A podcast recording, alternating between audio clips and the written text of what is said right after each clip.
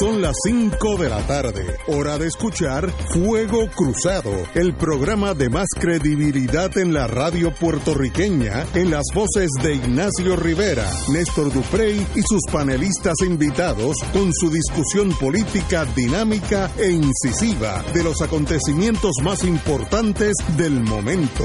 Fuego Cruzado comienza ahora.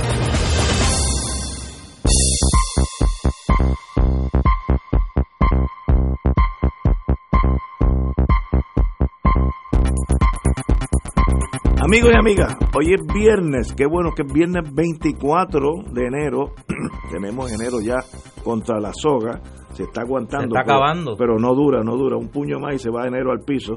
Eh, y tenemos La que... gente multiplica ahora los días. Están poniendo la fecha, por ejemplo, dicen 84 de enero. Porque es que enero, aunque aunque tiene 30, parece que tuviera como 90 días. Oye, enero ha sido un mes difícil. No, no, no, ¿qué Si, qué? si esto fuera algo que usted hubiera comprado en una tienda, uno lo puede devolver porque es un producto que no, no Bueno, ha hay gente que quiere hacer una despedida de año. El empezar, 30 de enero y empezar otra vez. Bueno, Bueno, el año nuevo chino es, es el, TED por ahí. es el primero de febrero. Wilma es que depende, de- depende del año, o, o 30 o 31, ¿sabes? Ajá. O uno, porque no es el mismo calendario. Pero podemos irnos con el TED. lo podemos irnos con los Que chinos son- a despedir el año de A mí un americano me, me explicó lo que era TED. Me dijo, Fourth of July, Mother's Day, and Christmas, and, and the 31st of December, all in one. Es, es una fiesta para a todo gente que incluye todo lo bueno, todo lo que trajo el mundo, el año calendario de ellos, etcétera, etcétera. Así que allá en el oriente se celebra por la grande el TED, que es como si tú unieras todas esas fiestas nuestras Eso es el 31 de enero. El no es, no, 31. no es necesariamente el 31, porque como son calendarios diferentes, a veces cae 28, a veces cae 2, Sí. ¿sabes? pero por ahí, por ahí. se- eh, Yo me final- acuerdo, digo, y me acuerdo por historiador, porque yo nací ese año, en el 68, que el, el del 68 fue el 31 de enero. Sí, el TED. Y a los americanos se lo, Muchachos. se lo celebraron allí en el patio de la Embajada Americana en Saigón. Hubo, hubo, hubo problemas, Sí, hubo problemas. sí, Y cambió la ruta del- de la guerra de Vietnam, pero eso es para otro sí. tema. Y la política Sí, norteamericana. eso lo cambió todo. también. Porque hasta entonces la inteligencia americana decía que estábamos ganando Vietnam. La ofensiva de Ted, Y entonces sí. demostró que al contrario, y Walter Cronkite salió en televisión y dijo, lo que estamos viendo, lo que significa es stalemate. Vamos a seguir aquí peleando para el resto de nuestra existencia y debemos salirnos, tratamos lo mejor posible, pero ya no. Y eso, Johnson lo vio dijo, se acabó. Selló la suerte de Se Lyndon. Johnson. Sí, se acabó. Mató a Lyndon Dos Johnson. meses después tuvo que anunciar que no iba a ser candidato. Buen presidente. La ley de derechos civiles es de él. Él fue el que tuvo que meterle caña a los Su republicanos. gran error fue la guerra de Vietnam. Sí. Pero, pero eh, en honor a la verdad, eh, la ley ya era un proyecto que estaban Sí, trabajando de la los administración Kennedy. Kennedy. Sí, no, Sí, sí, eso es sí. correcto. Ahora, De el que, llamó... No, no, pero él, él tuvo que políticamente doblar brazos porque había muchos demócratas que no querían Sí, la bueno, es que derechos civiles. representaba a los demócratas del en el sur, cambiaba, cambiaban el voto en el sur Sí. y él tuvo y él tuvo él, él hasta no sobornó pero llamó a algunos senadores le dijo mira eh, vamos a decir Ignacio yo te conozco yo sé todos los- todas las cosas que tú has hecho mal si tú no votas por y estoy citando ahora en inglés si tú no votas por la ley de derechos civiles I will run you down, que en tejano se quiere decir te voy a matar, el- el- en el sentido eh, político. Fue él, él fue el que lo impulsó y después yo lo vi ya cuando ya no fue presidente que él dijo yo estaba en este mundo en el Senado de Estados Unidos como presidente más de tres décadas. Lo único importante que yo hice Fue firmar esa fue ley. esa ley, más nada. Y aquí que pasamos 80 leyes al mes, le dice, en todos esos años, cua- casi cuatro décadas, una ley eh, fue importante. Los otros, pues, rutina de, de vivir día a día. Pero vamos a empezar con la rutina, que anoche se rompió la rutina. Anoche, como todos sabemos, había una manifestación. Tú saludaste a Wilma Rivero. Wilma Reverón. Buenas Mira. tardes a todos y todas. Hay, A todos. ah, hay- no, hay- espérate, hay- hay un video, de- pero no, no voy a, no voy a Sí. incriminar. No voy a Oye, decir- antes que, antes que, antes Sin que caigan de, en el de tema. Marilu Guzmán, que estoy seguro que sale en el No, no, video. no ha aparecido desde ayer. No aparece desde ayer. Eh, antes que entremos en los temas del día, déjame agradecerle a mi hermano Luis Vega Ramos, Bueno, que ayer eh, me sustituyó aquí en Fuego Cruzado. Eh, entendía que era un deber de conciencia estar en la marcha y, ah, tú, tú- sí, ¿verdad? y estuve allí. Fíjate, a Eh, ti no te vio en el, en el video, tú no 3-2, sales. De No, no. 3-2. No, Ah, porque sí, así, no, pero él, él estaba allí en espíritu. en espíritu. Pero la pregunta es, ¿de qué lado? ¿De qué lado? No, no, por eso, ahí el problema. Pero mira, eh, gracias a Luis. A mí me dijo un señor en la marcha, me ve de momento y me dice, oye, deja que Ignacio se entere que tú estás aquí. Bueno, dije, mira, "Bueno, él sabe que la preocupación aquí". de la gente cuando me vieron allí fue, adiós, pero dejaste a Ignacio solo. Eh, no, lo dejé allí con Marilu y con Luis Vega. Así que gracias al hermano Luis Vega que me sustituyó ayer con poco a tiempo de aviso, porque lo llamé, lo llamé en la mañana. Así que gracias Luis. Como siempre, Luis de primera Ese clase. hombre está fajado allá, porque él se quedó allá. Ah, también fue Sí, no, no, él se quedó allá. Y está buscando endoso y esas cosas de allá. Ah, veo. Si él está todavía allá, Sí, veo, veo. Luis, pues. con acento en el todavía, Sí, sí. allá. Luis, te deseo lo mejor. Bueno, ayer hubo una manifestación en la Fortaleza y calle del Cristo y Fortaleza, esa esquinita, eh, que es la entrada al edificio de Santa Catalina. Y eh, todo fue en orden, no hubo problema alguno. Ah, después de las 11 de la noche, donde ya se estaban disipando eh, el crowd, la manifestación, pues hubo unos incidentes, tiraron eh, gases lacrimógenos.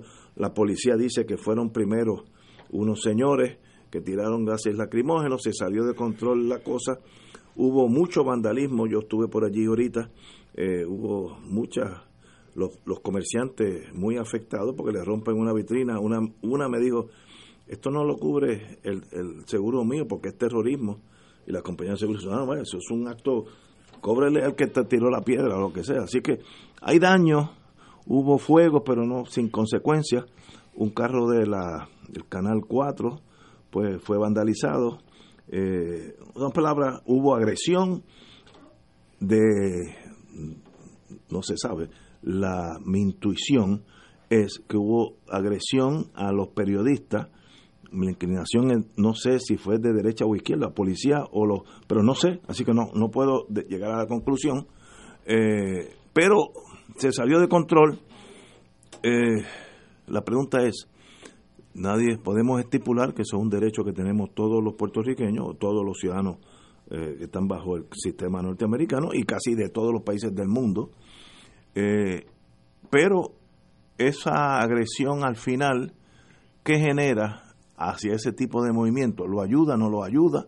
Etcétera, etcétera. Yo sé que hay dos versiones para toda tesis, así es que yo no voy a entrar en, en mi preferencia, a menos que sea necesario. El Provo Marshall ya se fue, así que puedo hablar más libremente. Eh, pero como tengo aquí dos, dos que estuvieron allí, eh, y una que no aparece, que es Marilu Guzmán, que hasta ahora me dicen que está missing in action, mi querida amiga y hermana. Eh, pero vamos a empezar con, compañera, diga usted, ¿qué pasó anoche? Pues mira, anoche eh, una cantidad de puertorriqueños que unos dicen cientos, otros dicen miles, estábamos allí eh, compartiendo, en muchos casos en familia, mi familia estaba casi completa allí, y el perfil de la gran mayoría de los que estábamos allí son gente pues como Néstor, como yo, como mi esposo, mis hijos, este, los amigos de mis hijos, y hubo una manifestación que salió del Capitolio, marchó combativamente, con consignas eh, combativas hasta la fortaleza. Y, eh, y una vez llegado a Fortaleza, pues hubo los mensajes, como siempre, ¿verdad? Que en este caso de, de Residente y de Yadier Molina, etcétera. Eh, y la gente siguió allí coreando consignas eh, y pues eventualmente eh, y a todo esto debajo de un aguacero torrencial, ¿verdad? Y como sucede siempre, pues llega un momento y unas horas donde la gente pues se van retirando y quedan unos pequeños grupos eh, que se quedan allí manifestando. Yo no estaba allí cuando sucedió el incidente de los gases lacrimógenos, así que no puedo decir quién tiró el primer canister de gases lacrimógenos. Eh, los que lo hicieron lo sabrán y los que no lo hicieron también. Yo lo que puedo decir son dos cosas. Una, eh, que ciertamente de lo que deberíamos estar hablando hoy son de las causas de esa manifestación y no de las paredes que se escribieron o de las, de las vitrinas que se rompieron. Eh, y voy a, explicar por qué. Y lo otro, quiero dejar claro mi posición sobre el incidente eh, con la prensa. Yo creo que nosotros, y cuando hablo de nosotros, hablo, como independentista, como una persona que quiere fundar un país, la República de Puerto Rico, eh, libre y soberana. Nosotros tenemos que tener los más altos valores y ser modelos de esos altos valores. Y si hay algo eh, que yo aspiro a un país que nosotros creemos independiente, libre y soberano, es que sea un país donde los derechos humanos sea eh, la brújula que nos mueva. Y que nuestra aspiración sea a que en los ciudadanos de la República de Puerto Rico puedan decir en cualquier esquina del planeta que se paren, que viven en el país más libre y más respetuoso de los derechos humanos y de la dignidad del ser humano. Y la prensa es un sector de la sociedad que es necesaria que sea una prensa libre, que haya eh, el intercambio de ideas libre y que no necesariamente tengan que estar de acuerdo ni con, ¿verdad? Como, como es la prensa libre, que no tienen que estar de acuerdo ni con un lado ni con otro, sino informar. Sabemos, sabemos, conocemos que en el sistema capitalista que vivimos, desafortunadamente, hay demasiado de control de los grandes poderes multinacionales de comunicación que a su vez están controlados por los grandes intereses del capitalismo, como son los intereses financieros, los intereses petroleros, los intereses militares, y que aunque traten de cacarearse como prensa libre y objetiva, pues la realidad es que responden a esos intereses y su línea editorial pues va a estar inclinada a esos intereses. Eso dicho, eso dicho, en un país donde se respete la libertad de prensa, hay que respetar la libertad de prensa y hay que respetar a los compañeros y las compañeras periodistas que ejercen la profesión de la prensa. Yo no creo que como independentistas eh, yo no sé los que hicieron lo que sucedió o lo que no sucedió, porque nuevamente uno tiene que dejarse llevar por lo que está viendo en los medios. Pero lo que sucedió con Kelfren Velázquez, eh, con los vehículos de Guapa Radio. Un tal Ojeda. Este, Luis Ojeda, el hijo de con Luis Ojeda. Eh, hijo de Luis Francisco Ojeda. Pues yo no estoy de acuerdo con ese tipo de acción. Me parece que es totalmente equivocada, que lo que hace es que abona a la diversión en la discusión y que en vez de estar hablando de las causas por las cuales estábamos todos protestando allí, pues estamos hablando de la de, lo que sucedió con los periodistas y los vehículos de Guapa Radio, eh, de Guapa Televisión. Y si hubieran sido los de Guapa Radio, igual, ¿ah? Porque vuelvo y digo. Es lo mismo, sí. Yo no, yo no, yo no apoyo que a los compañeros y las compañeras de Telesur que están ejerciendo su oficio en, en Chile o en Bolivia los ataquen. Seguro. Y de la misma manera no apoyo que ataquen a ningún periodista en este país. Eh, dicho eso, vamos entonces a hablar de lo que deberíamos estar hablando, que es las causas por las cuales eh, la gente se está tirando a las calles nuevamente. Vamos a una pausa y continuamos con la distinguida amiga Wilma Reverón y las causas de por qué pasó lo que pasó. Vamos a una pausa. Fuego Cruzado está contigo en todo Puerto Rico.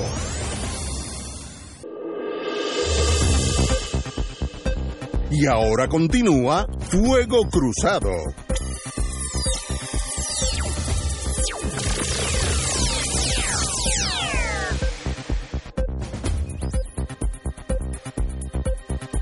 Regresamos, Boys and Girls de Fuego Cruzado. Doña Wilma, denos las razones de lo que está pasando. Vamos a ver cuál es el, el Puerto Rico que estamos viviendo hoy. Hoy, 24 de enero de 2020. Vamos a empezar con unos datitos económicos eh, que, que son datos eh, que son constatables, ¿verdad? Que no son especulaciones de uno. Vamos a empezar con el, con el coeficiente Gini. Puerto Rico es, es hoy el tercer país más desigual, más desigual entre 101 países que publicaron sus resultados económicos y su data social entre el 2013 y el 2016 y es el primero más desigual en todo el continente americano. Y esto es de acuerdo a un estudio del Centro para la Información del Censo de la Universidad de Puerto Rico en Calley. Eh, en Puerto Rico, eh, ahora mismo, según el Census Geyser de 2018, la pobreza en Puerto Rico, pasado eh, los huracanes, subió de un 45% a un 60%. Los daños que están sufriendo a causa de los terremotos en los pueblos de eh, Guánica, Guayanilla, Ponce, Peñuela y Utuado, se están estimando que los daños a esos, a los edificios públicos, a las casas y a los negocios, ahora mismo se estiman en 460 mil millones de dólares. En Yauco nada más 3.500 casas han sufrido daño, 22% de las casas del pueblo. Eh, Solamente eh, Puerto Rico lleva eh, en decrecimiento económico, o sea, sin cero y negativo crecimiento económico desde el 2006, un año antes de la crisis financiera internacional. Solamente Grecia ha tenido una contracción económica peor de un 28%. Puerto Rico ha sufrido una pérdida acumulativa de su ingreso nacional bruto de un 14%. Eh, añádale a eso los 167.846 dólares en deuda, porque eso incluye los 72.000 más los de las deudas públicas, el, el índice de desarrollo de los jóvenes, de, los, de la juventud en este país, eh, ahora mismo tenemos que un 58% de ese 60% que vive bajo pobreza, un 58% son niños menores y adolescentes. añádele a eso el cierre de las 400 escuelas, el 50% de los niños y los jóvenes eh, en deserción escolar, eh, el aumento en los niveles del crimen de 21 eh, asesinatos por cada 100.000 habitantes, el tráfico de droga, donde se estima que hay 1.600 puntos de, de droga, el, el informe sobre desarrollo económico de, del, perdona, del desarrollo humano de Puerto Rico en el 2016 establece que 1.566.571 personas de 16 años o más no están participando en la fuerza laboral para un 53.4%. Eh, añade, añádele a eso la emigración, eh, donde hemos los, los estudios demográficos de Judith Rodríguez dice que después de los huracanes 283 mil puertorriqueños se fueron para la Florida. Eh, el censo de, de, comunidades del censo de Estados Unidos calculó la emigración en el 2017 nada más de 97 mil personas. Este, añádale a eso que un, un alrededor de 300 mil de los trabajadores en Puerto Rico lo que ganan es el mínimo federal de 7.25 la hora. Casi la mayor parte de ellos son jóvenes, mujeres, envejecientes y los que tienen menos educación económica. Eh, los índices de crecimiento económico en este momento negativos todos. Están esperando el desembolso de los primeros 1.500 millones de los fondos CDBG, eh, que es lo que, es lo único que se espera, eh, y 8.200 millones en una segunda fase, según estudios técnicos, este, hay una total incertidumbre eh, con relación a, a las proyecciones económicas, porque no se están desembolsando esos fondos como se había como se esperaba.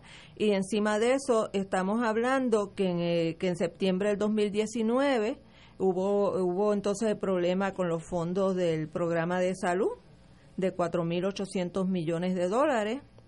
Eh, y hubo una una se les renovaron uno, uno de esos fondos pero jamás y nunca a los niveles que, que se necesitan eh, así que este, señores y señoras, es el Puerto Rico que estamos viviendo hoy y encima de eso, a eso tenemos que añadirle que la corrupción rampante ha seguido sin ningún freno en el gobierno de Puerto Rico.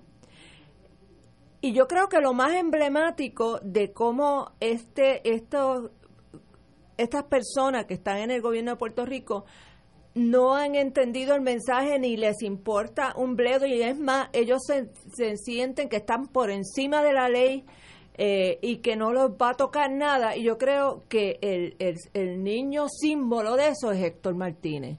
Y el que se le haya nombrado como presidente de la comisión de nombramiento, el mensaje que nos está enviando Tomás Rivera Chávez yo soy tan poderoso,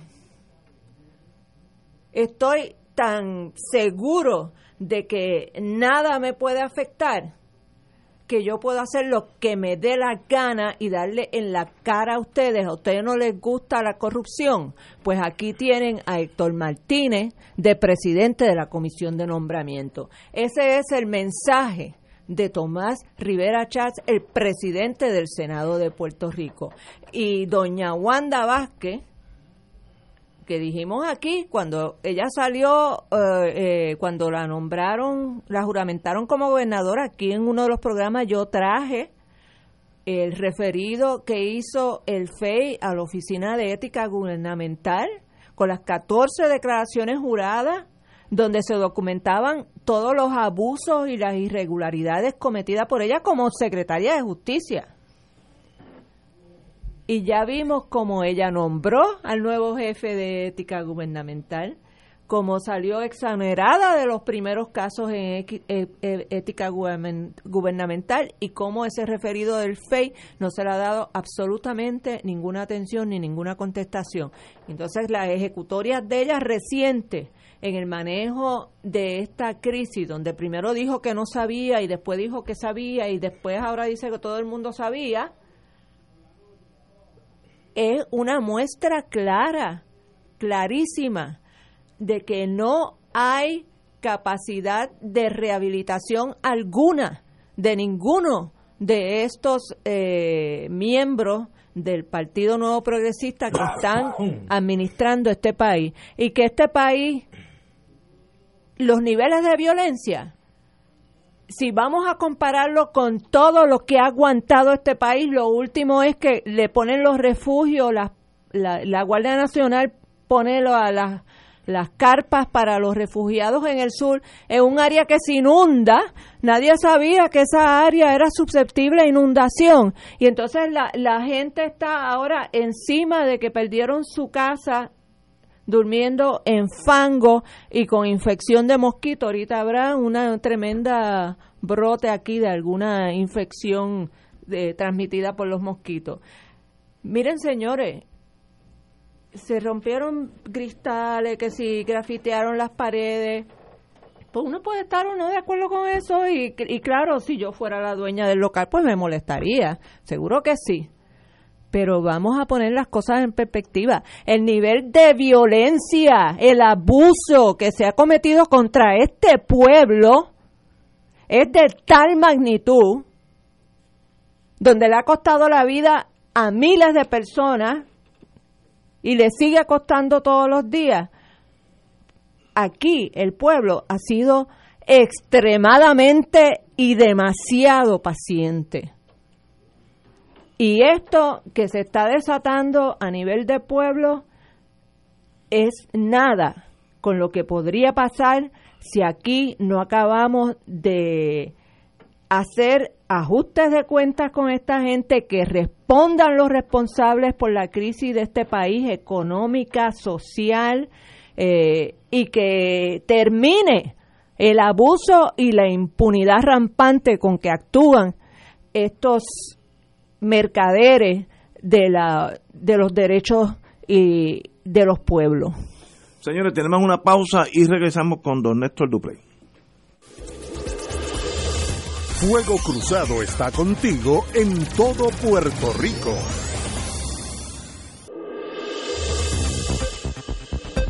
Y ahora continúa Fuego Cruzado.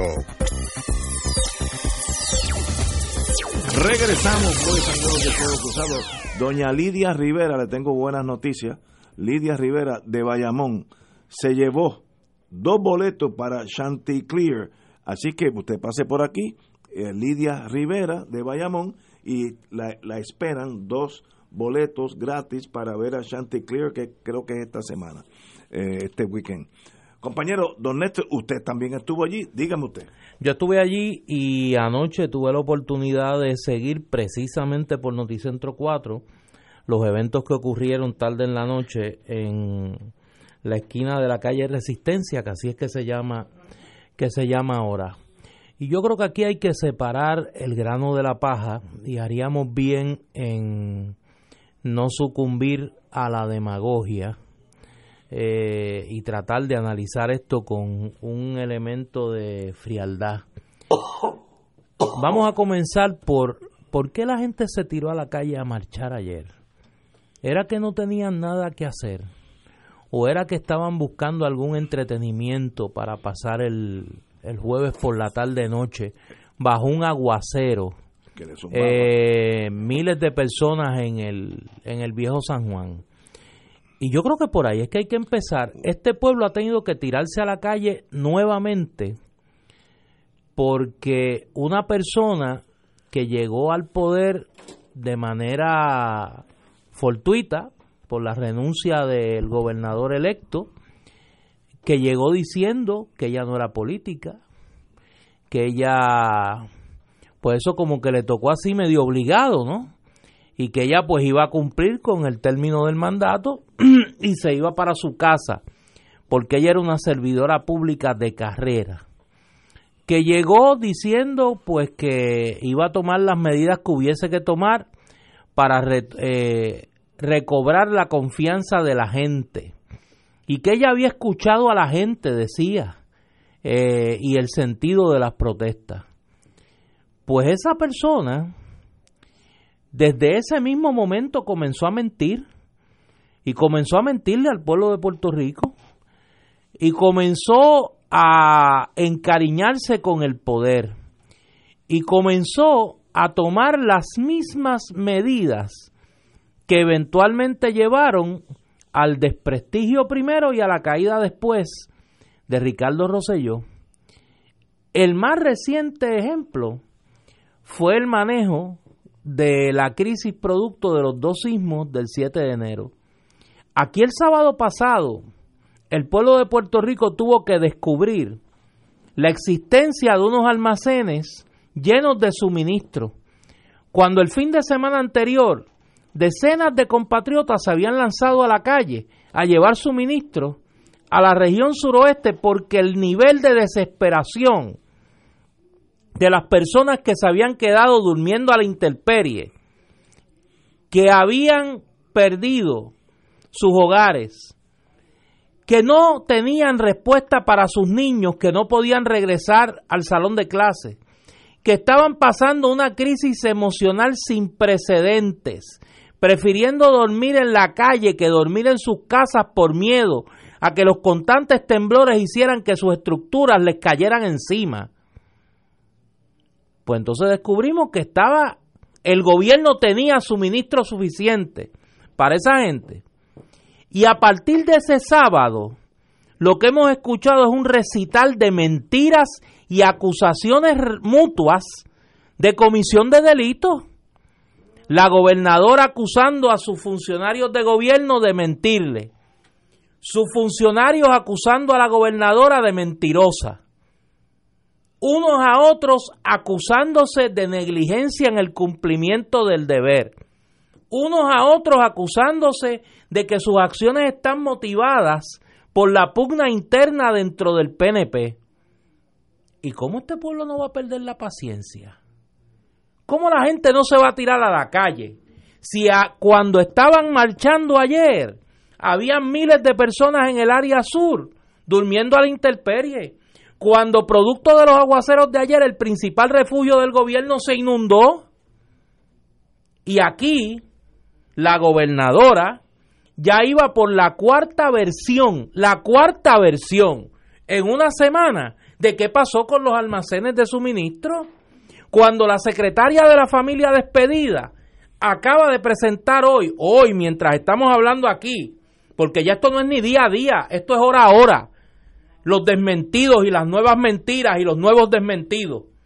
Pues la secretaria de la familia despedida, Glorimar Andújar, acaba de presentar en un reportaje de la periodista Nuria Sebasco de Telenoticias un correo electrónico que desmiente a la gobernadora y al secretario de la gobernación. ¿Y cómo este pueblo, pregunto yo, no se va a tirar a la calle? Pues ayer se tiraron a la calle miles de personas, jóvenes, gente de todas las edades, gente de distintas procedencias sociales, políticas, convocados por quién? Por Residente y por Yadiel Molina, que no tenían que convocar la gente y lo hicieron en un acto para mí de patriotismo. ¿Y los sindicatos? de este país. Y allí había gente de las más distintas persuasiones políticas, religiosas, ideológicas, sociales, económicas y demás. Esa marcha transcurrió en paz, como todas las marchas que se dieron exigiendo la salida de Ricardo Rosselló. ¿Y qué pasó? A la misma hora, los mismos eventos. Acercándose a las 11 de la noche, se estableció la barricada de la misma unidad de operaciones tácticas que la gobernadora dos días antes había dicho que no era necesario movilizar, porque hasta en eso miente Wanda Vázquez. Hasta en eso miente Wanda Vázquez. Y entonces ocurrió lo mismo. Los incidentes los gases lacrimógenos. Lo mismo, lo mismo que había ocurrido durante las protestas encaminadas a provocar la salida del gobernador Roselló. Y yo tengo que decir lo siguiente. Los hechos de violencia son reprochables. Y me parece que en este caso innecesario la agresión que sufrió el equipo, el vehículo y el equipo del el amigo Kefren Velázquez es reprochable. Me parece bien que Noticentro 4, por voz de su director Rafael Lenín López, lo hubiese repudiado y que los organizadores de la marcha lo hubiesen repudiado. Ahora bien, nosotros no recordamos la historia reciente de este país. Nosotros no recordamos que aquí hubo un agente encubierto que convenció a dos jóvenes independentistas de que prácticamente sin nada, intentaran volar las torres de Ricavisión para cubrirse de gloria, los llevó al Cerro Maravilla el 25 de julio de 1978 para que fueran acribillados a balazos por la policía de Puerto Rico. Aquí nosotros no nos acordamos que la policía de Puerto Rico y las agencias de orden público del gobierno federal crearon un clima ficticio de violencia política en la década de los 70 para justificar la represión contra el movimiento independentista y el movimiento obrero de este país? ¿O es que nosotros hemos olvidado la historia reciente nuestra? Yo no estoy adjudicando nada, pero no pretendamos creer que no sabemos que en el pasado aquí ha habido operativos de infiltración dirigidos precisamente a lo que desde hoy la máquina mediática ha estado intentando provocar, criminalizar las protestas y cambiar la conversación para que no estemos hablando de las mentiras de Wanda Vázquez, de los delitos cometidos por los secretarios del gobierno de Wanda Vázquez, de las serias irregularidades, la insensibilidad y las violaciones de ley que este gobierno, por voz de sus propios secretarios de gabinete, le ha mostrado al pueblo de Puerto Rico en las últimas semanas y días. Hoy estamos hablando de los grafitis y hoy estamos hablando de la guagua de Kefren y ayer hablábamos del rey Charlie, si iba o no iba a la protesta. Y antes hablábamos de lo que se le ocurriera a la máquina mediática para que no hablemos de que nosotros tenemos un gobierno seriamente cuestionado. Nosotros tenemos una gobernadora que ha convertido la mentira en su vehículo para comunicarse con el pueblo de Puerto Rico. Nosotros tenemos unos secretarios de gabinete que llevan días acusándose mutuamente de cometer delitos frente a un pueblo que tiene miles de personas durmiendo a la intemperie, frente a gente que no saben cuándo sus hijos van a volver a la escuela, que viven aterrorizados de acostarse a dormir porque sigue temblando la tierra y temen que sus casas le caigan encima. Y entonces, ¿qué es lo más importante? ¿Qué es lo más importante? Nosotros como sociedad tenemos que hacer un ejercicio. ¿Qué es lo más importante? Y yo no estoy justificando la violencia antes que empiecen por ahí. Yo creo que la violencia no solo es reprochable, es contraproducente en este momento para la lucha que se pretende llevar a cabo. Pero no olvidemos nuestra historia reciente antes de levantar la mano para juzgar. Y en segundo lugar, no perdamos, como decimos en el béisbol, el ojo de la bola. Aquí lo importante son las mentiras, son los delitos. Es el patrón sistemático de burlarse de este pueblo mientras este pueblo literalmente se muere. Esa es la realidad que nosotros estamos viviendo todos los días, de la que la clase política se burla y lo único que le importa son sus combinaciones de poder interna. ¿De qué hablaba el PNP ayer? Que nadie habla de eso. La reunión del liderato del PNP, ¿de qué hablaban ayer? De los miles que están sin techo en el, en el área azul, no, de cómo provocan una situación interna que lleve a la gobernadora a, desistir de su aspiración porque lo único que les interesa es el poder, lo único que les interesa es el dinero, lo único que les interesa es seguir manteniendo una maquinaria corrupta en el poder. Es lo único que les interesa. El dolor del país no les interesa. La muerte de la gente del país no les interesa. La marcha del gobierno no les interesa. Lo único que les interesa es mantenerse en el poder para seguir robando, para seguir beneficiando a unos pocos mientras el país literalmente se muere. Esa es la realidad de la que debemos hablar. Lo demás es reprochable, pero lo demás lo demás es subsanable. Un cristal se puede arreglar, una pared se puede pintar. Lo que no se puede arreglar tan fácil son las instituciones públicas. Lo que no se puede devolver tan fácilmente es la confianza de este país, que está cansado de que se burlen de él, está cansado que le mientan, está cansado que le roben. Eso para mí me parece que es lo más importante. Señores, tenemos que ir a una pausa y regreso yo con Fuego Cruzado. Fuego Cruzado está contigo en todo Puerto Rico.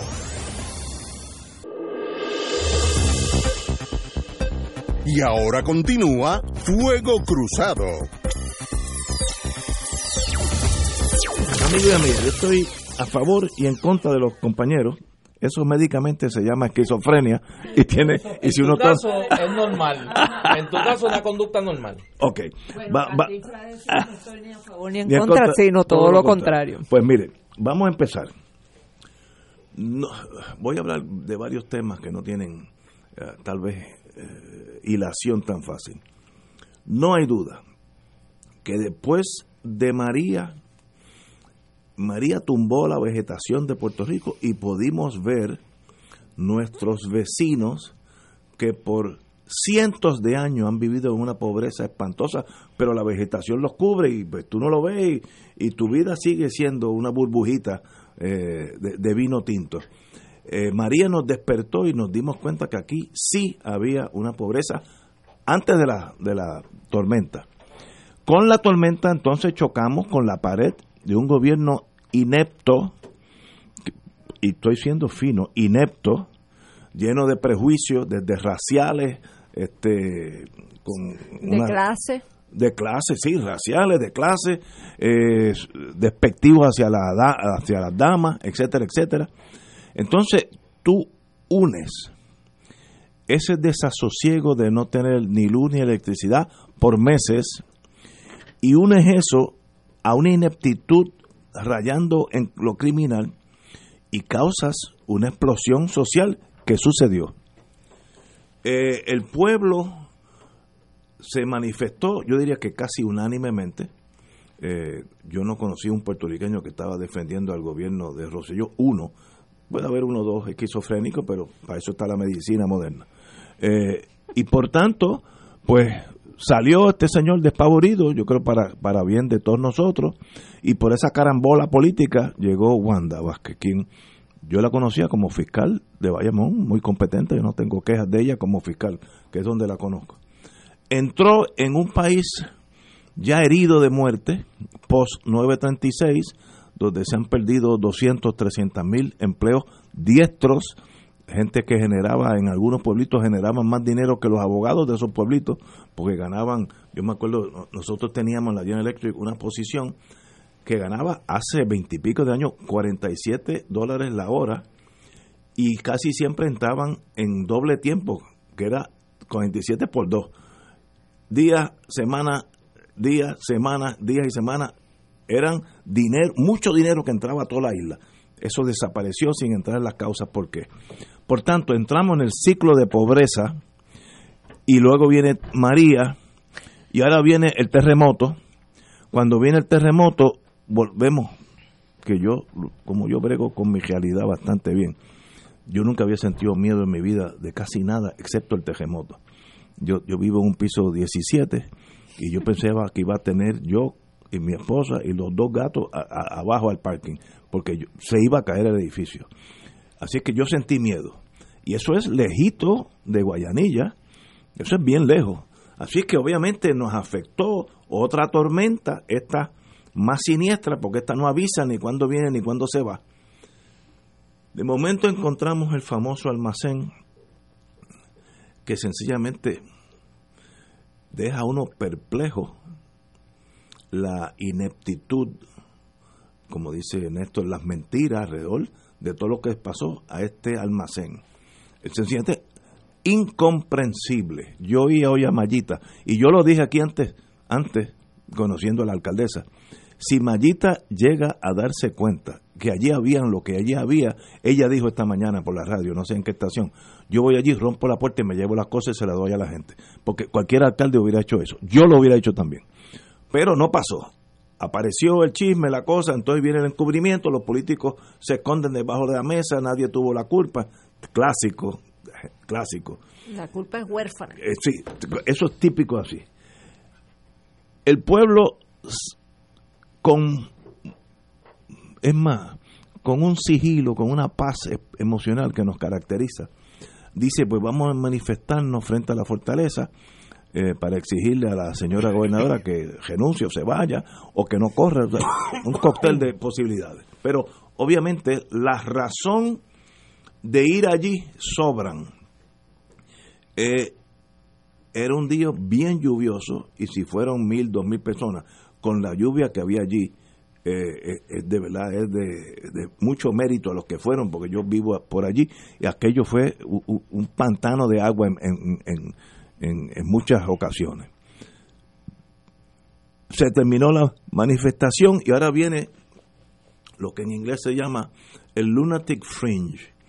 En toda, por cada, estoy, yo no soy psiquiatra, por cada mil personas hay dos personas que no encajan en la sociedad que le llaman eh, amistosamente los americanos el lunatic fringe, los, los, que están al margen de la vida. Y si usted marcha a favor de la razón que usted quiera, esta es una meritoria. Vamos a, vamos a decir que vamos al revés, vamos a una marcha pro de estadidad. También hay dos o tres que no encajan y ven ese momento, el momento supremo de ellos, donde ellos puedan, pues, ser importantes, tirar los molotov, prenderle fuego, darle un... Ignacio, los hemos visto en acción, acuérdate de la toma de la Procuraduría de la Mujer. Ajá, exactamente. Eh, siempre hay un 2%. Esa gente no representa los que marcharon. Esos son eh, los mismos que estuvieron en la marcha de aquella del primero de mayo. Yo los conozco de vista y ellos se ven, por más que se escondan cómo caminan, yo que sé un poquito de eso, eh, los cómo le caen la camisa, los pantalones, los mismos, tres o cuatro. Esa gente van a estar marchando siempre porque su vida es ella. Yo hace es eso. Yo hace muchos años vi un profile del FBI, no en Puerto Rico, sino en otro estado, eh, donde se hacía un análisis quién era esta persona. Usualmente machos, hombres, entre 20 y 30 años. Nunca terminaron la universidad o la terminaron después de ocho o siete años de estar estudiando eh, ciencias políticas o lo que sea. Tienen trabajos marginales en la sociedad. No tienen un hogar, madre, hijo, mejor dicho, esposa, hijo, etcétera, etcétera. Eh, viven con sus padres, etcétera, etcétera. Y están en la línea de pobreza y donde uno único sobresale esa gente es en estos momentos. Pero esa gente no puede marchitar el mérito de la manifestación, que es más que razonable, bastante pacífica fue. Yo conozco países que tú haces esto mismo y, ya hubieran quemado el Capitolio y la fortaleza en Hungría. Bueno, los chalecos amarillos en Francia, que viran carros, pegan fuego. Este. Nosotros somos, como decía Benny Frank, bastantes aguantones. Ahora, no se puede quitarle méritos a la marcha y las que vendrán, porque lo, los momentos difíciles para Puerto Rico están empezando por estos dos o tres personas. Mira, aquí yo tengo el jefe de la policía, eh, eh, déjeme darle un consejo a este señor. La, policía aseguró que tiene en curso una investigación para tratar de identificar a las personas que supuestamente lanzaron objetos, etcétera, etcétera. Miren, llámense al, FBI esta tarde. Eh, no, ya, ya se fueron, el lunes por la mañana. A la división de inteligencia, no la división criminal, la inteligencia ellos tienen ya los nombres de esta gente. Mira, el FBI, es cuando yo estaba en ese mundo hace muchos años, tiene informantes en esa célula.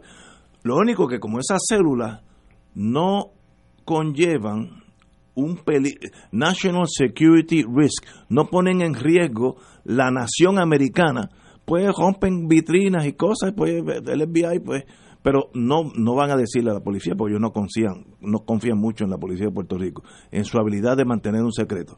Pero esos nombres ya se saben quiénes son y aseguro más el FBI tiene informantes en esos grupos pero no pasan de tres o cuatro personas. Así que yo estuve hoy almorzando con unos muchachos que así ligeramente podríamos decir que de, la derecha de todos los panoramas políticos posibles. Y, y los malos los comunistas eran todos los que marcharon, no los malos, y yo no creo que son ni comunistas, son más bien anarquistas, son estos tres o cuatro mozalbetes, los otros 1500 son gente buena, así que hay que diferenciar. La policía fue muy benigna, en eso lo critico, porque allí había gente que tiraron molotov cocktail, eh, canisters de gas, etcétera, y no los arrestaron. El que dio esa orden cometió un error. Así hay que jugársela, para eso está la policía y si, y si hay que dar cuatro eh, macetazos para uh, atrapar uno de esos muchachos, porque son jóvenes y son fuertes y se defienden, pues para eso que ustedes están allí. Eh, yo almorcé hoy en un restaurante de un, querido amigo donde había una vitrina que rompieron y, él dice, mira, eh, yo, no, el seguro no cubre porque esto lo ponen bajo terrorismo, lo que sea. Y pues mire, ¿tú crees que ese señor se siente cómodo con las manifestantes en el Viejo San Juan? Tú generas una counter, eh, una contra eh, fuerza. Por tanto, mi consejo a los, manifestantes que volverán a la fortaleza, que identifiquen ellos quiénes son estos estos señores y ellos mismos le, pongan un paro, un paro. En una manifestación, un detente. un detente, yo vi que pasaron por, por Puerta de Tierra, yo vi a los muchachos de Lautier que tenían su propia policía interna. Y yo me acuerdo, había dos o tres muchachos, todos ellos mucho más grandes que yo, y yo no soy muy chiquito, mucho, que le dijeron a un tipo, mozalbete, si sigues aquí te vamos a saltar a palo a ti, yo sé para qué tú vienes aquí, te vas ahora mismo. Eso lo vi yo en el Parque Muñoz Rivera al frente de mi casa. Y eso es muy bueno porque entonces esta manifestación de miles de personas no se dañan por tres tipos, que como dije anteriormente, es el Lunatic Fringe. Y si marchamos a favor de los Boy Scouts, va a haber esos mismos tres personas que van a tirar y romper cosas, porque ese es su divertimento en la vida, su razón de ser. Por tanto, estoy a favor de lo que pasó y estoy en contra de que pensemos que esos tres muchachos pues deben ser acogidos. No, esos son tres delincuentes y deben estar presos los tres. Si fuera en propiedad federal ya estarían presos porque el FBI saben quiénes son, pero ahí viene la dificultad entre los federales y los locales y ahí me dicen que la comunicación es pésima, así que no va a pasar nada. Tenemos que ir a una pausa, son casi las seis. Vamos a una pausa y regresamos with Crossfire. Fuego Cruzado está contigo en todo Puerto Rico.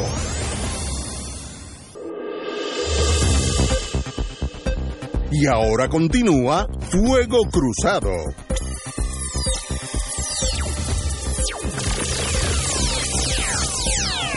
Regresamos, Boys and Girls de Fuego Cruzado.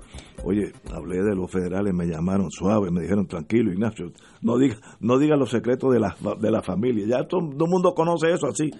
Yo me acuerdo una vez que cuando la agencia central mueve sus oficinas de Washington DC a Langley, a las afueras de Washington, en Virginia, había un señor que lo conocí porque era, que tenía un restaurante por esa cosa de la vida, iba a quedar frente a la nueva oficina de la agencia central, porque el destino lo puso allí.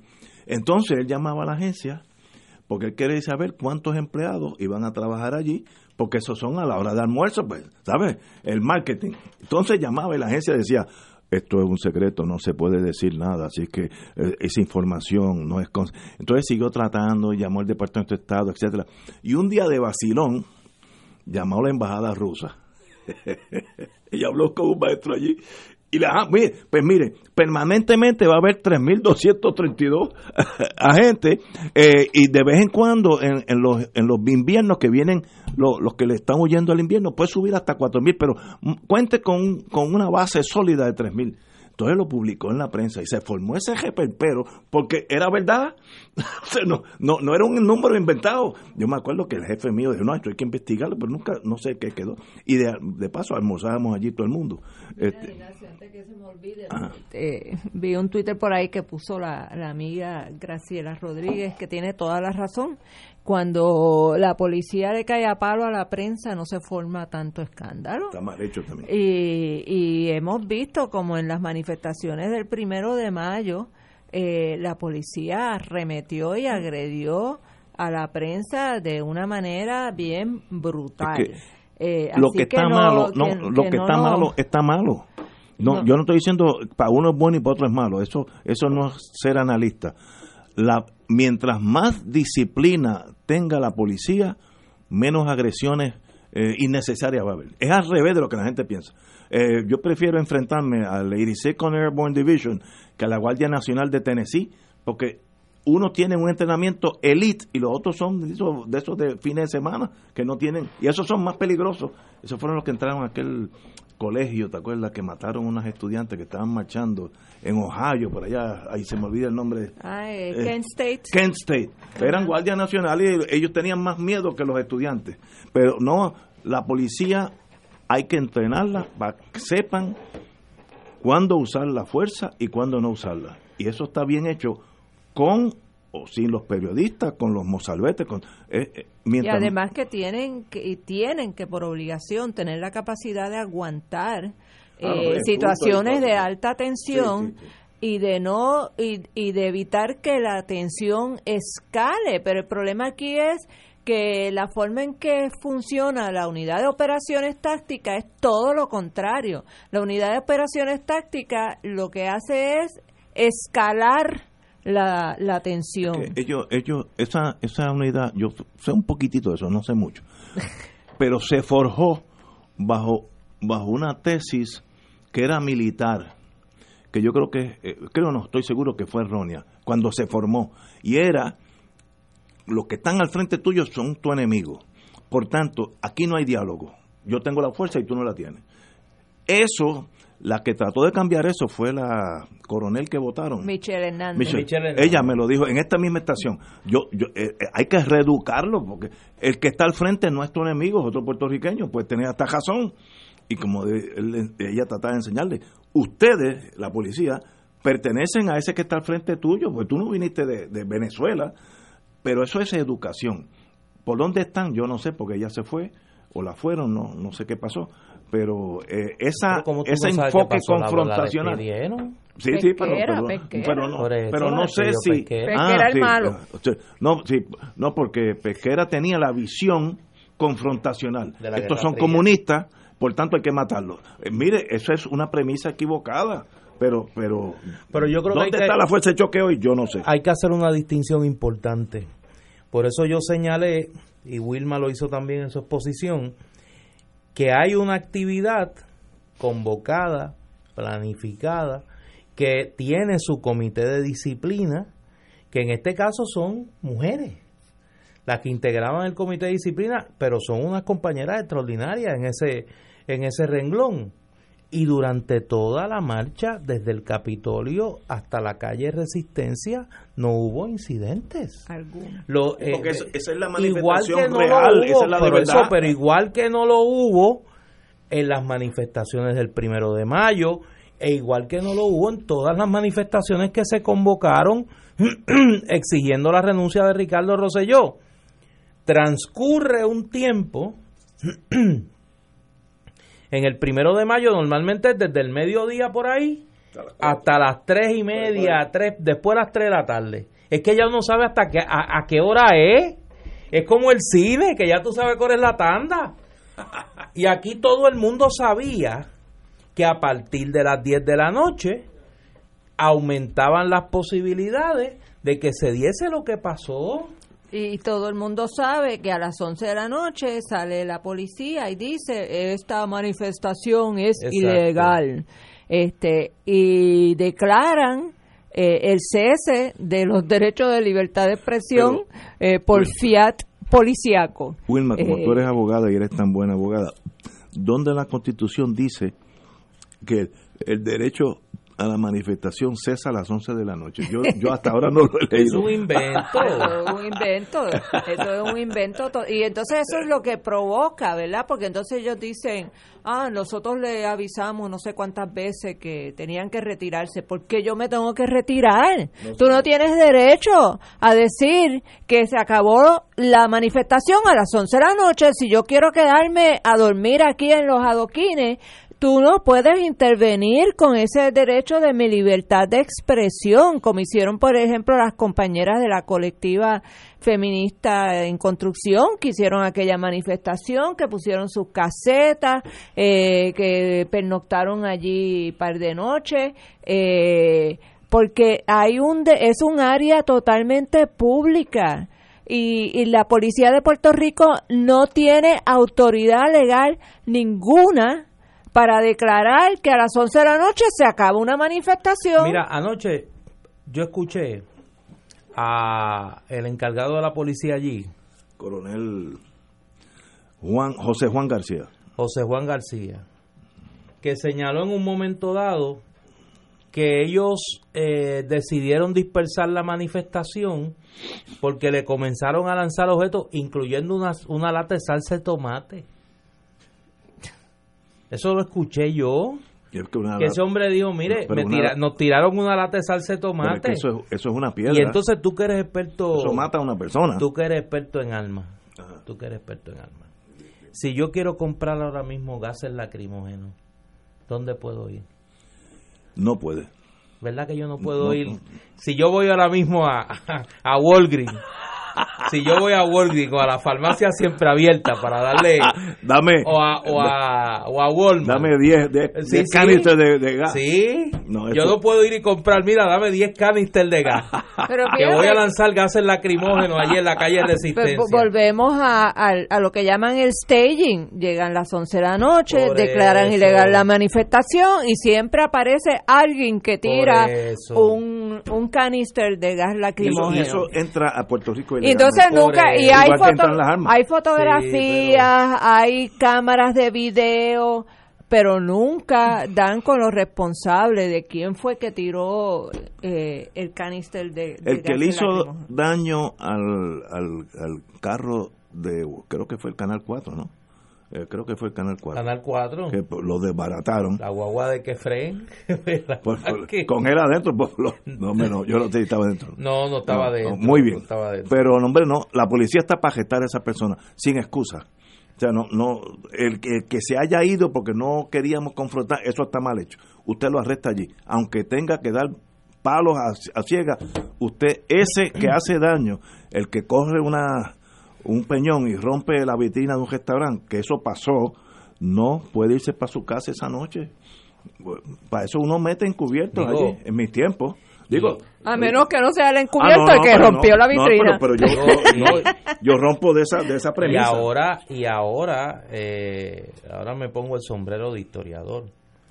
Eh, a, los per- a, a los periodistas de esta época les ha tocado eh, cubrir cosas que son medias light.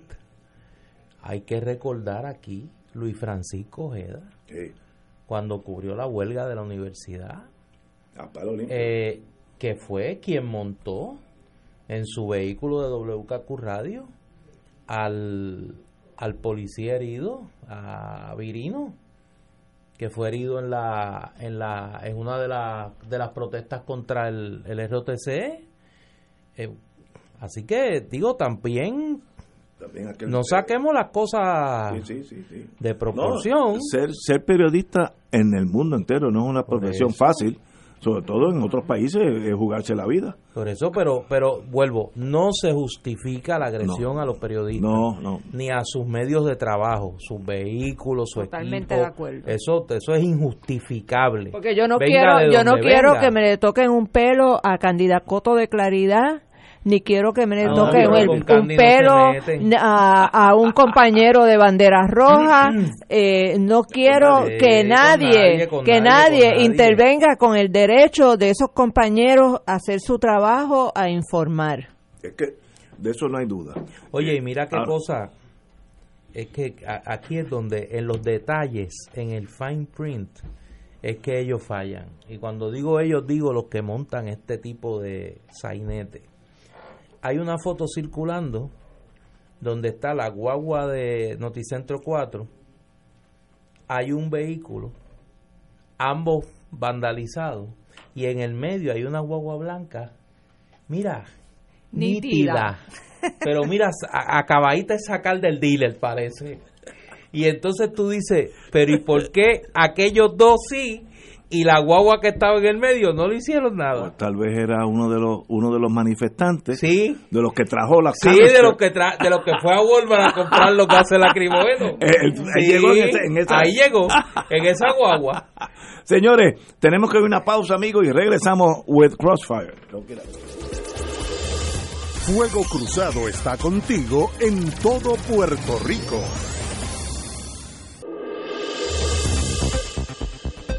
Y ahora continúa Fuego Cruzado.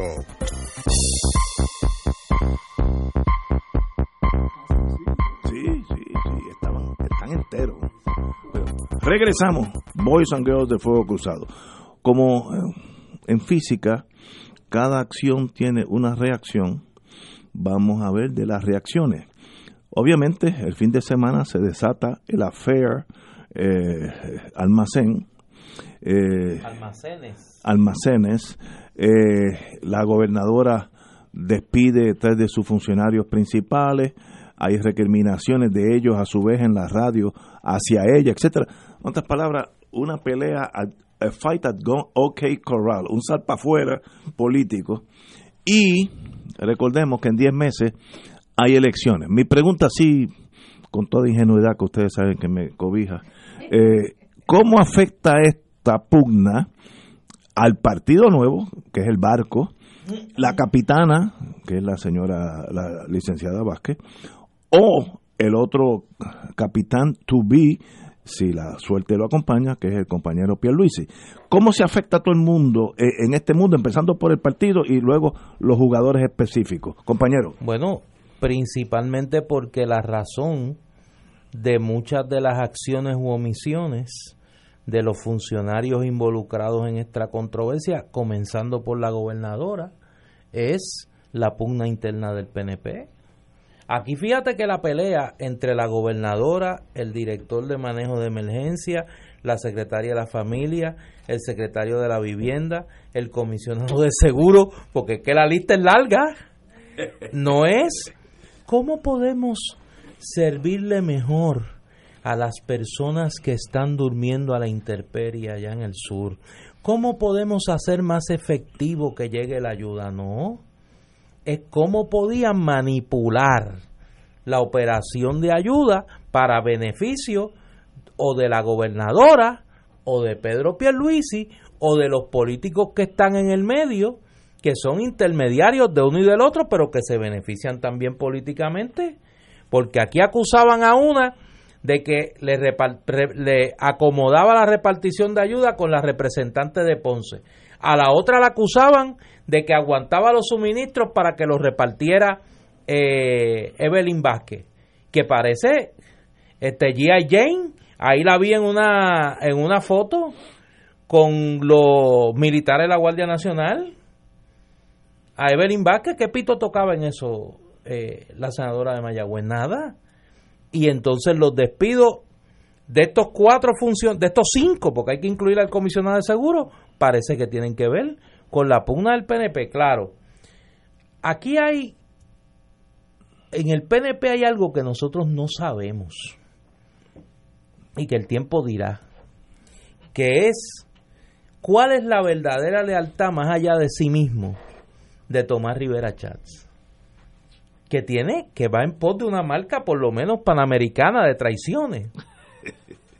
Y, y, está próximo a, y véralo, véralo, que antes, como dice, como dijo, como dice la Biblia, antes que el gallo cante tres veces, va a dejar a Wanda Vázquez en la estocada, la, va a dejar en la estocada, porque esa es la especialidad de la casa. Mira, Pedro Rosello, eh, Pesquera, Luis Fortuño, Pierluisi, Ricky, la lista es larga de los que han sufrido la, la deslealtad de Tomás Rivera Chats, pues ahora hay que ver qué va a pasar con Wanda Vázquez.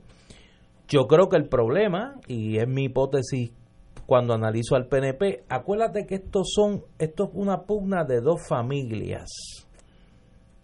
Con G, familia. ¿Cuál es, cuál es la chichilia? Sí. Entendemos. Muy bien. La cosa nostra. La cosa nostra. La cosa nostra. El, eh, il controle del punto. Para decírtelo en italiano. Eso es lo que le importa a esta gente. El control del punto. El punto son los contratos del gobierno. Y ellos lo que están expugnando, cuál de las dos grandes familias de cabilderos del PNP va a controlar los contratos en el gobierno. Obviamente Wanda le ha dado cobijo a la familia eh, Sánchez y Fonte, Rodríguez Erazo y Ramas Anexa.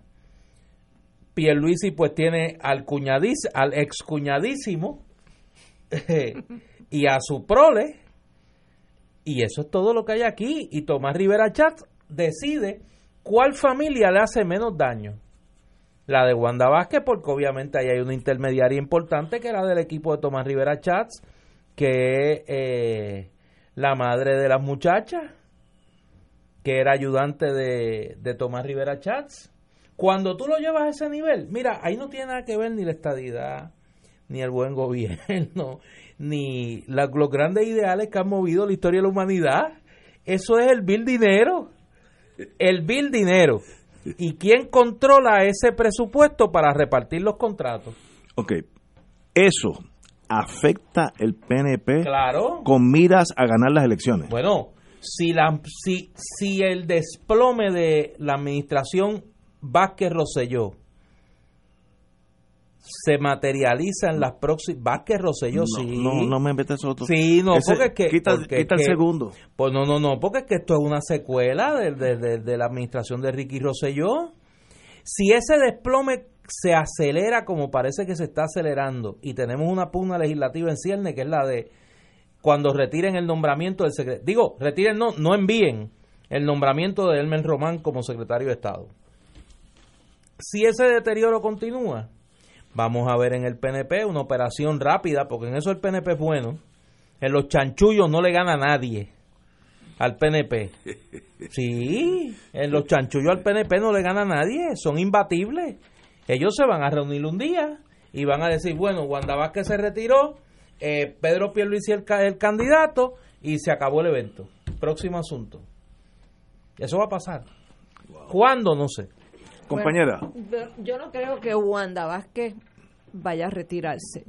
Yo creo que a ella hay que matarle en las rayas. Por lo menos eso es la impresión que ha dado hasta ahora. Ella, ella entró a la gobernación sabiendo que ya tenía eh, unos esqueletos en el closet que le podían caer encima en cualquier momento. Y a pesar de todos los señalamientos que se le han hecho, y con esta última crisis, pues ella simple y sencillamente se ha dedicado a tratar de crear la más absoluta confusión. Porque en eso ella es una generala. Este y a repartir culpa, buscar chivos expiatorios, despedir gente para dar la impresión de que ella tiene control y que ella está tomando el toro por los cuernos y que ella lleva las riendas del gobierno eh, pero obviamente lo que lo que se está viendo es que ella no tiene control que ella no sabe lo que está haciendo eh, y que ella es una mentirosa compulsiva porque desde que yo yo creo que si la dejan un poquito más le rompe el récord a Donald Trump eh, eso, eso no es fácil. Eso no es fácil. y esa y esa no es fácil, Eso no es y esa no es fácil pero ella simple y sencillamente eh, está aferrada al poder ella se ha enamorado del poder eh, de la atención de las escoltas de las guaguas de vivir en la fortaleza Eh, y eso para ella, El poder la eh, seduce. la- el poder la seduce, la marea y, y la tiene loca, porque no, no, no concibe cómo ella va a, a dejar eso y salirse de ahí. Y, y desafortunadamente para el pueblo de Puerto Rico, per- porque el problema es que cuando uno ve a, a las personas en, en el sur de Puerto Rico tirados en el piso durmiendo, envejecientes, niños, mujeres, mientras estaban todos esos catres y, y todos esos suministros almacenados esperando a que viniera un político a repartirlo, porque es que de eso se trata, o sea, todo, todo esto es de buscar la oportunidad de seguir engañando al pueblo. Yo te llevo el catre, pero voy con un fotógrafo para que vean cuán generoso yo soy que te llevé el catre, que me ocupé de llevarte el catre. O sea, no hay absolutamente ningún eh, no hay ninguna empatía. El corazón no está con el pueblo, el corazón no está con el sufrimiento del pueblo, el corazón no está en el mejor bienestar del pueblo de Puerto Rico. Lo que hay es unas ansias de poder y de control y de protagonismo, eh, protagonismo del malo, porque hay protagonismo del bueno, ¿verdad? Cuando tú, cuando un Nelson Mandela o un Gandhi eh, son figuras protagónicas, pues eh, lo están, eh, es porque se lo han ganado con un quehacer de nobleza y ético, espiritual y de solidaridad con su pueblo. Pero cuando tenemos estos protagonistas que estamos que están dirigiendo la política en Puerto Rico, lo que vemos es mezquindad, lo que vemos es eh, deshonestidad, lo que vemos es corrupción, lo que vemos es egoísmo, lo que vemos es insensibilidad y lo que vemos es una, un- una total incapacidad de ponerse eh, verdaderamente en la situación en que están viviendo nuestros hermanos y nuestras hermanas puertorriqueños en este momento y que no han aprendido nada. Si no pudieron aprender nada del verano del 19, no, y vuelvo y lo repito y lo dije al principio del programa, no hay capacidad de rehabilitación para esta gente. Este es el tipo de gente que simple y sencillamente hay que sacarlos. Hay que sacarlos porque van a seguir haciendo daño. Y la actitud de Tomás Rivera Chac con el nombramiento de Héctor Martínez, vuelvo y digo, es el símbolo más elocuente de cuán eh, de, de ese gran sentido de impunidad, de arrogancia y de prepotencia con que esta gente está gobernando en Puerto Rico. Vamos a una pausa, continuamos con el análisis dentro del PNP, qué sucedió después de este temblor. Vamos a una pausa. Fuego Cruzado está contigo en todo Puerto Rico.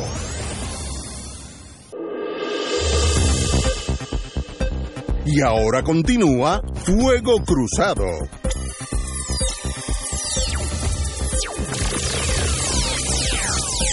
Regresamos amigos y amigas.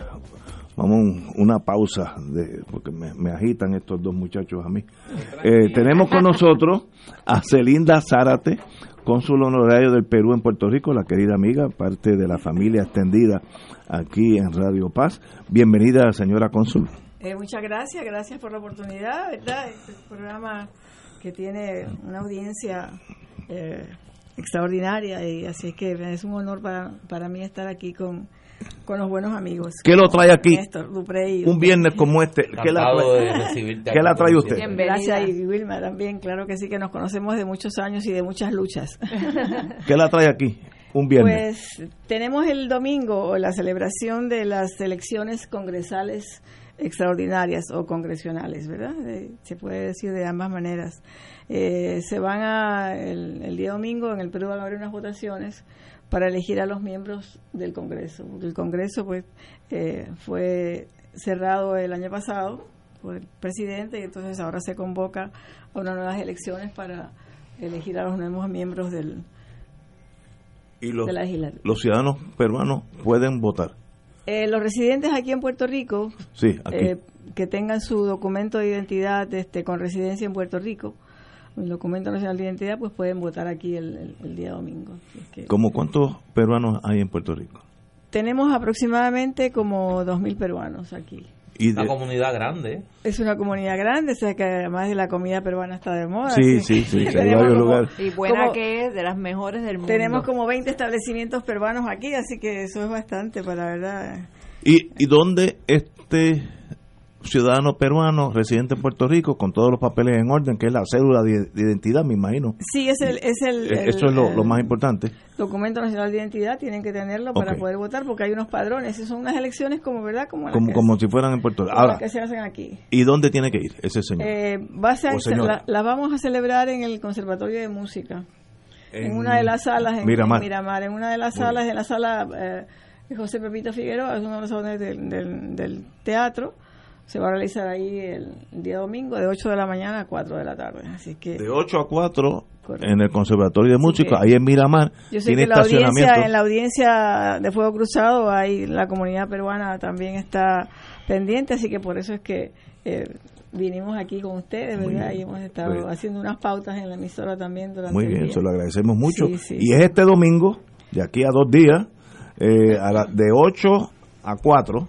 Correcto, de 8 a 4 de la tarde. En el Conservatorio de. Músicos, ahí en Miramar. Sí, son las elecciones para elegir a los La nuevos asamblea. miembros Los nuevos miembros del Congreso peruano del Congreso peruano, son eso es correcto. ciento, 130. Son aproximadamente. 136. sí. 66. Oye, no estoy tan mal. Ah, Me acuerdo. Oye, me acuerdo, me acuerdo, me acuerdo. Esta memoria está buena. No, no, me Pues- acuerdo, me acuerdo. Pues No, señora, razón, así señora cónsul, representante, así que nada, estamos muy agradecidos, ¿verdad? Puerto Rico un es privilegio nuestra, tenerla aquí. nuestra casa por muchos años, así que tenemos muchos lazos que nos unen con Puerto Rico, Eso es así, así. muchos y- lazos culturales. Sí, Particularmente en el tema cultural, eh, la comunidad peruana en este país ha hecho grandes contribuciones.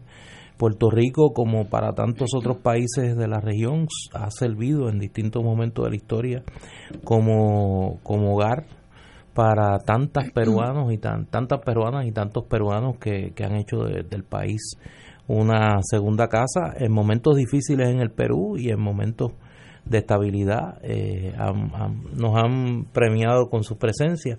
Así que pues la, la exhortación es a que participe.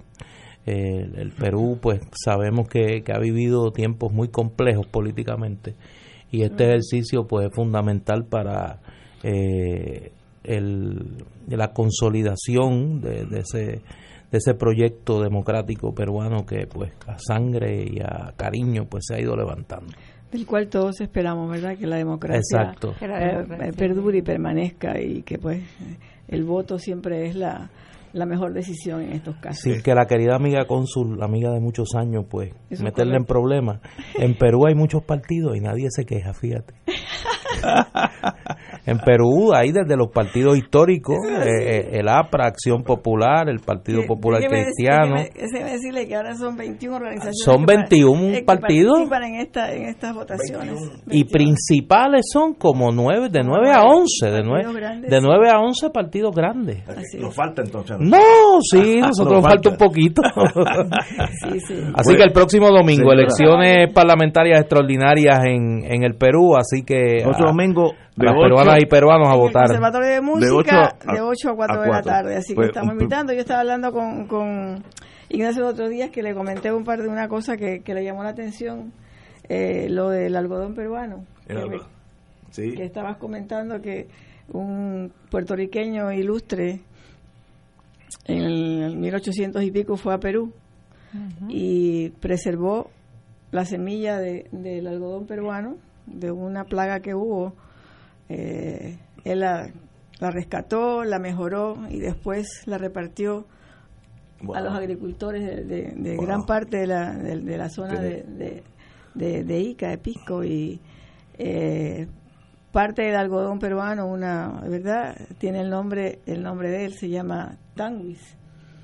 Así que tiene esto, tiene una, una Historia, estatua, tiene, nos unen. tiene una estatua, tiene una estatua, o sea, es un personaje muy reconocido en, en el país, así que tenemos unos cuantos lazos que nos unen. Santa Rosa de Lima también, hija de un puertorriqueño, ¿verdad? Con madre peruana. Y Eugenio María de Hostos, que fue, también estuvo unos años en Perú y Sí, de hecho de allí él empezó a, a trabajar con lo que se convirtió después en el tren trasandino. Exactamente, Eh, fue uno, uno de sus proyectos. Eh, fue así. uno de esos proyectos que él impulsó allí, que inclusive eh, la historia cuenta que fueron unos alemanes a tratar de sobornarlo para que le vendieran el proyecto a ellos y no que no fuera un proyecto de administración pública para el beneficio verdad de todos los pueblos andinos es y, y le ofrecieron dinero para las causas más queridas de él verdad para la independencia de Cuba y Puerto. Rico y Hostos le dijo que no, de ninguna manera y, y siguió peleando porque se empujara ese proyecto que se convirtió en realidad, razón por la cual la, la pri- primera locomotora que salió de ese tren que está en Buenos Aires, tengo entendido, se llama Eugenio María de es Hostos, pero fue desde Perú que se trabajó Sí, ese proyecto. Eso es así. Y bueno, y don Pedro Albizu Campos también estuvo casado con una peruana, Sí, doña sí. Laura Meneses. Así es que tenemos muchos Tenemos vínculos mucho culturales, históricos, y pues Puerto Rico es nuestra casa, deseamos lo mejor para Puerto Rico, los que nos quedamos en Puerto Rico, nos quedamos para sacar a este país Muy hacia bien. adelante. Así que Señora sabe que cónsul. nuestra, nuestra comunidad es una comunidad de gente trabajadora y aportamos pues a todos a, a, tener una mejor calidad de vida para todos los que habitamos en este hermoso país. Así que gracias. Un por privilegio tenerla aquí. Y este domingo, en el Conservatorio de Música, todos los peruanos que tengan la cédula de, de identificación válida, etcétera, eh, pueden votar por su Asamblea Nacional o el Parlamento, como le llamen, este domingo. Así que, amigos y amigas, gracias. señora Cónsul, privilegio tenerla con nosotros. Vamos a una pausa, gracias. Vamos a una pausa. Fuego Cruzado está contigo en todo Puerto Rico.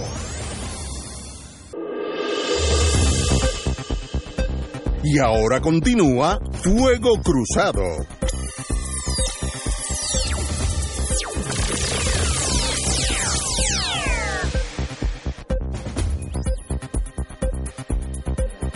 Amigos y amigas, vamos a hablar de, de virus.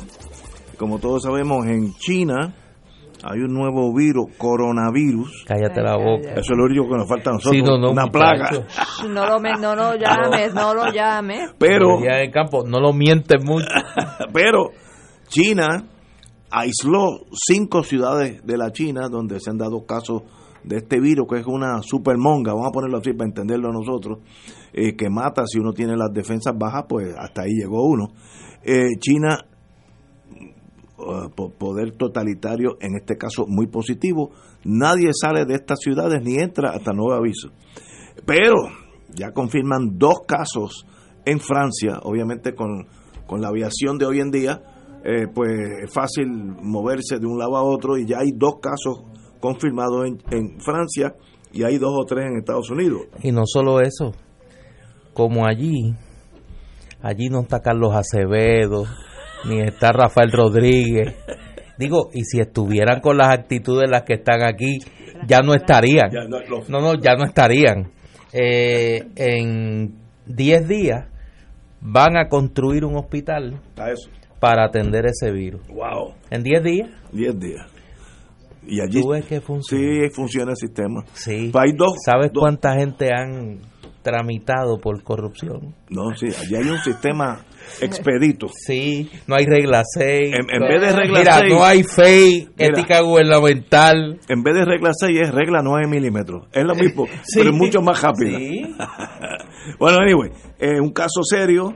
Eh, los, los Estados Unidos están muy pendientes al tráfico de humanos entre el Oriente y, y Estados Unidos, la, la costa oeste, eh, porque es el punto de, de entrada del Oriente.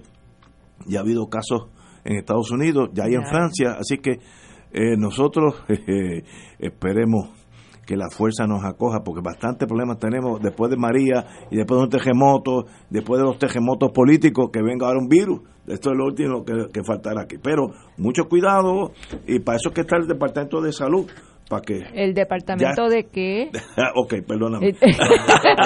Me preocupa o sea de qué tú hablas eh, Ignacio? es que yo ahora mismo ahora mismo qué qué profilaxis hay con las personas que están en los campamentos de refugiados que están eh, viviendo entre fangos y mosquitos que están sufriendo frío que se están acatarrando, qué profilaxis hay, qué atención médica, eh, qué, ha dicho eh, eh, la persona que se supone que esté a cargo de la salud de este país, cuáles son los planes, cuáles son los servicios. ¿Está pasando algo? Ahora. ¿O tuvo que venir la Coelho que la trajo, la Guardia Nacional fue que la trajo? Sí, la Guardia Nacional eh, para que hubiera algo de algún plan de atención médica para los refugiados. Pero, es, que yo creo que esos son problemas que nos hemos buscado. Si tú intentas privatizar la salud por décadas, desmontas los CDT, ¿sabes? tú coges un elefante y le sacas toda la piel, todos los huesos, todos los músculos, llega un momento que no hay elefante. Y el Departamento de Salud, que cuando yo era chiquito, los CDT, a mí me, me, siguió un toro hace muchos, muchos años, yo era un niño, y me cogieron dos puntos, una, una sangana en, en la planta del pie, eh, en un CDT de la Junta. Una... ¿Se fajó un toro, Ignacio? Es que yo estaba robando mango, te voy a decir la historia, yo estaba robando mango. y un toro, bueno. un toro me vio, no, y yo no le, yo no le caí. lo que has hecho. Se me fue detrás aquel toro con ganas de matarme, y yo por el pánico que tenía, brinqué por encima de, de la tela metal, no, del barbed wire. De la cyclone fence. No, no, el barbed wire puertorriqueño.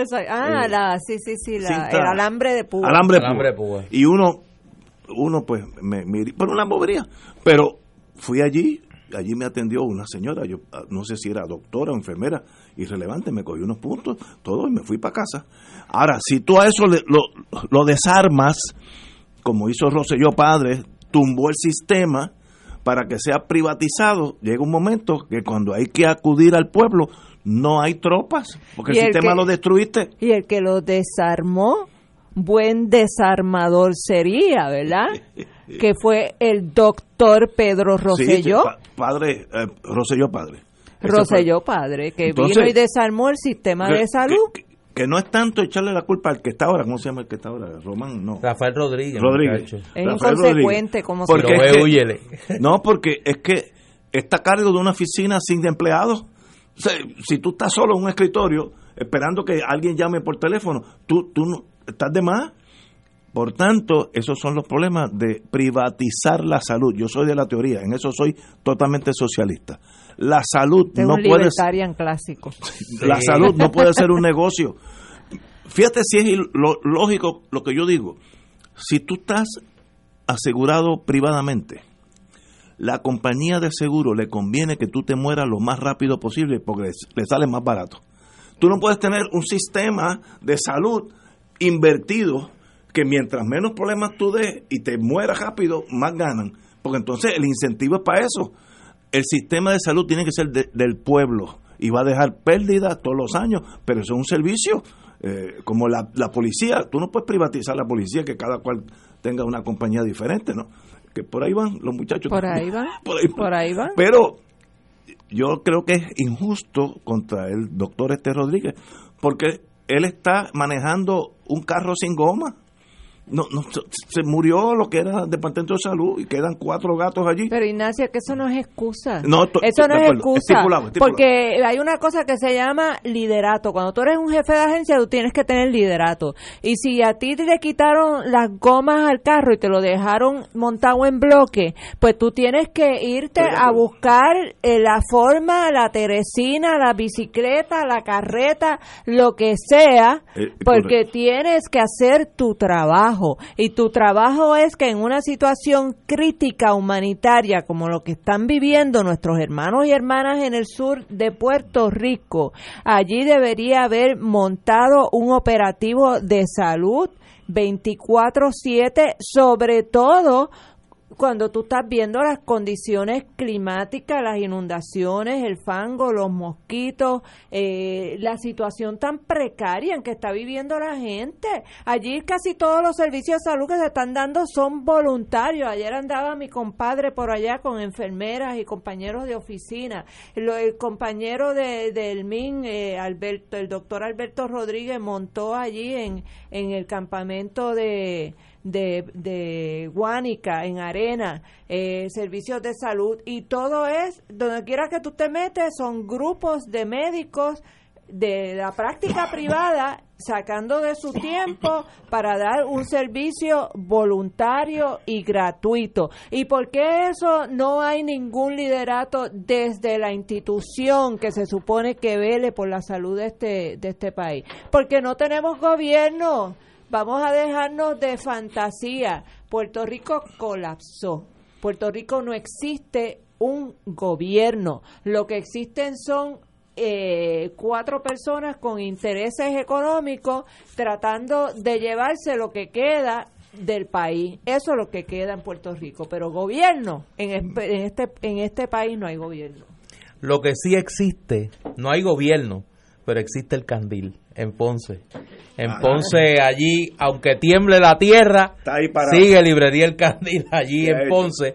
Y este próximo domingo 26 al mediodía tienen una lectura dramatizada de una colección de libros infantiles que publica Ediciones Callejón. Eh, los libros se titulan Yo opino y es mío y eh, de la autora eh, Ita Venegas Pérez y van a ser dramatizados por Mikey Negrón y Cairiana Núñez Santaliz en una dirección de Maritza eh, Pérez Otero. Esta colección de, de libros muy vistosa de la querida amiga Ita Venegas le brindan al niño con un sabor criollo las destrezas, un, un acercamiento a las destrezas de la cotidianidad. Esto es, maña- esto es el domingo al mediodía en Librería El Candil de Ponce.